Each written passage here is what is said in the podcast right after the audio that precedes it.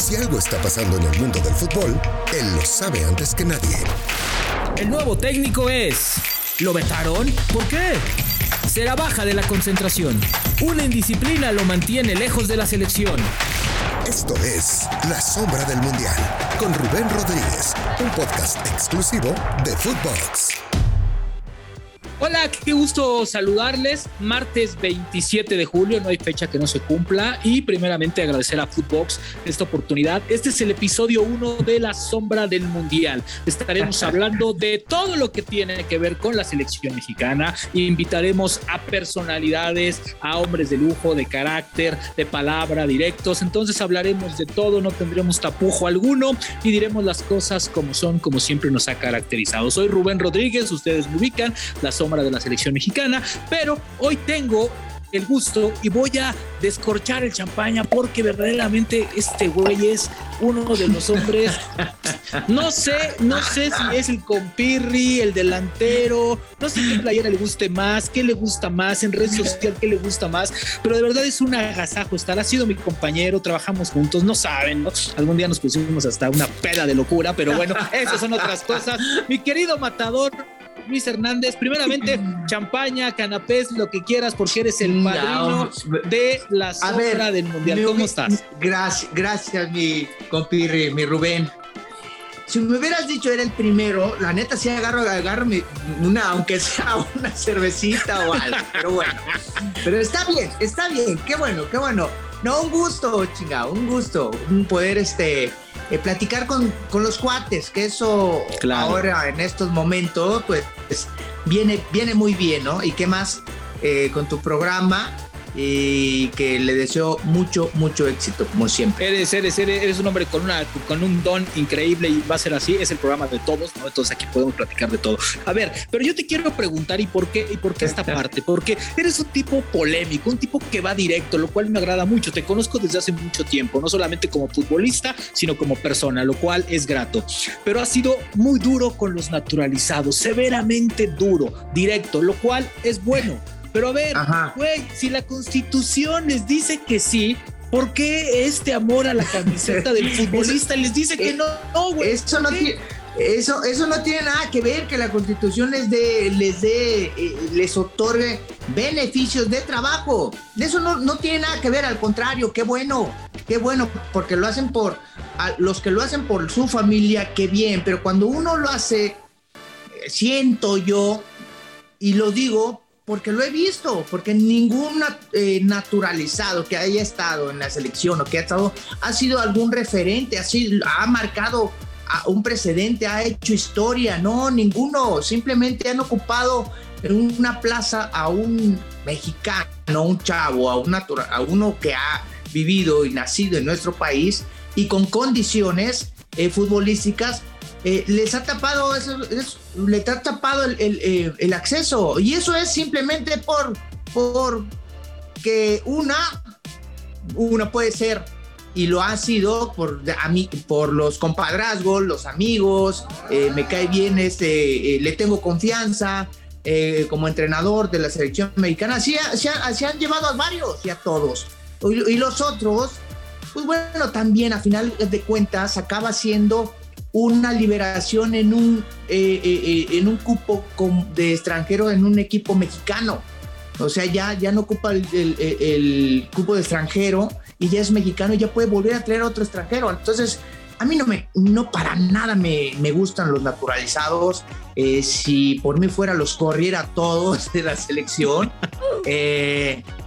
porque no, no sirven para nada. No sirve para nada. Ojalá y, y este eh, eh, pongan el ejemplo o hayan puesto el ejemplo, pero no, ni eso. al contrario, en el Mundial del 2002 tuve de compañero a, Gabriel Caballero y ese lugar lo podría haber llenado por mucho el Tato Noriega. Entonces. Sí, que fue muy eh, polémico eso, además. Sí, fue polémico Después, el Tato se veía arriba. la Volpe lleva también a otro extranjero y dejan fuera al pinche Cuau. Bueno, pero a ver, pero al Cuau lo dejan fuera, no solamente la Volpe, lo deja fuera Osvaldo Sánchez, Pavel Pardo, tú sabes bien esa historia, ¿no? Eh, Borghetti, todos esos cuatro jugadores muy amigos. A final de cuentas, este, uno como entrenador como, eh, como líder es el que decide. Y a, y a, qué más les hubiera preferido a, a, a, ese grupo de la selección del que fue en el que estamos hablando del 2006 sí, de, de Alemania sí. sí. Eh, que, que estuviera un cabrón como wow chingado entonces, ahora, se, se, se ahora ¿tú crees que no suman para nada? O sea, ¿tú crees que no suman para nada? ¿Tú crees que el hecho no, de... No suman, por, por, no suman, porque también no, te voy a decir una cosa, o sea, ¿Ah? también la liga tiene mucha responsabilidad en esto, porque la pues, liga está intestada de extranjeros. O sea, claro. hay, es una liga malinchista, ahí sí estoy de acuerdo contigo, es una liga malinchista. Al mexicano lo aprietan, le dan lo que sobra, y no solamente en la cancha, en los bancos técnicos.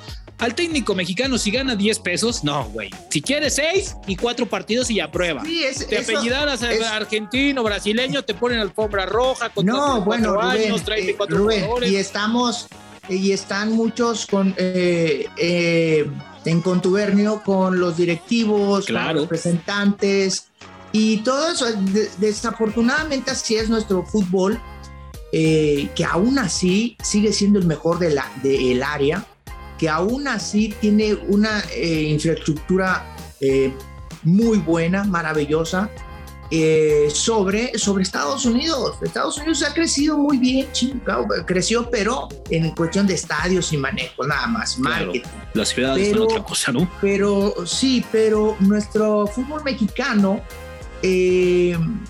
se llena constantemente de muchos extranjeros y de también de directores que en su vida los he visto.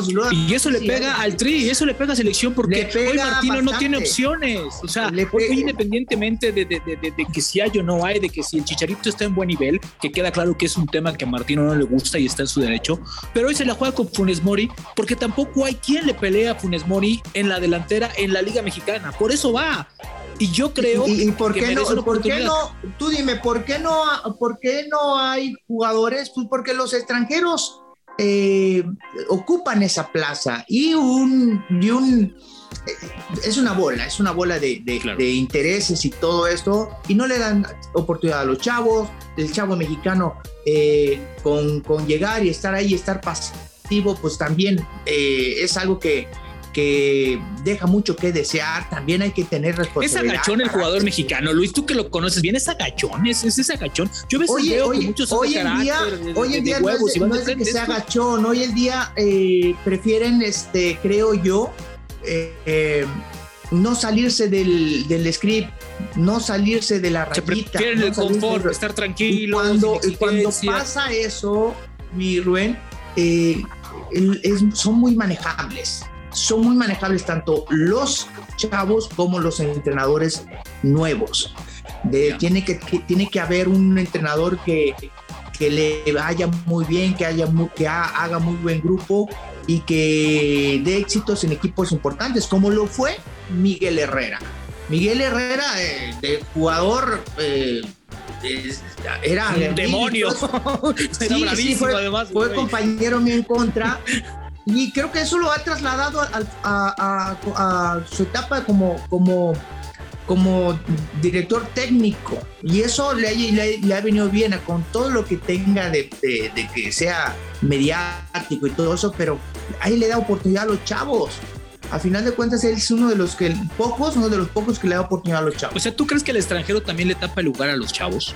O sea, sí, ¿tú crees que la liga ha llegado a ese punto en el que prefieren ir, ir por negocio, por compadrazgo, por amistad con el representante, el directivo, el técnico y esta bolita de, de negocios? Porque, a ver, que no solamente es en la liga mexicana, ¿eh? pasa en todas las ligas del mundo, Ajá. pero es una bolita. Pero ¿tú crees que le tapan el lugar al mexicano? ¿Tú crees que por eso hay pocos mexicanos en los equipos? Sí, no quiero generalizar, no quiero generalizar y no, y no es tanto eh, un, un, común denominador en nuestro fútbol, pero sí lo hay, sí lo hay y, y, y, para muestra tienes que ver en todos los equipos cómo cuántos delanteros hay. No, bueno, hoy tienen un en... tema para bajar un, un, extranjero, tienen un tema para bajar un extranjero y eso repercute en la selección mexicana a toda sí.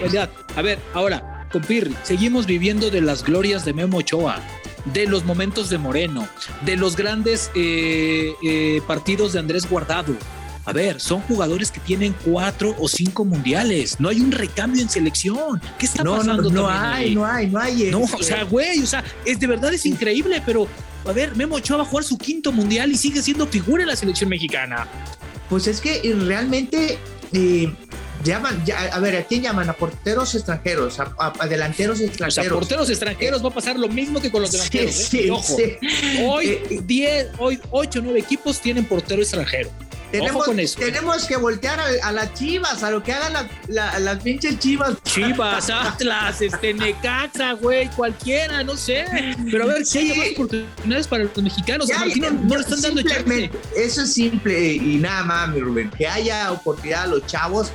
Y ojo, que los chavos también tomen esa responsabilidad, porque también podemos decir un chingo de cosas nosotros y el chavo eh, eh, a veces no tiene ese carácter o, no, o, ganó muchas cosas tan fácilmente y que ya se creen que son candidatos a estar en, la selección mexicana y no es así.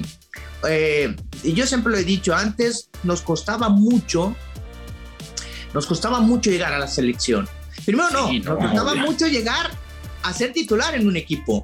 Y después de ser titular, eh, ganarte eh, el, derecho a, formar parte de la selección mexicana. Y aún así había una continuidad. Entiendo, entiendo que antes no había tantos extranjeros eh, mexicanos jugando fuera.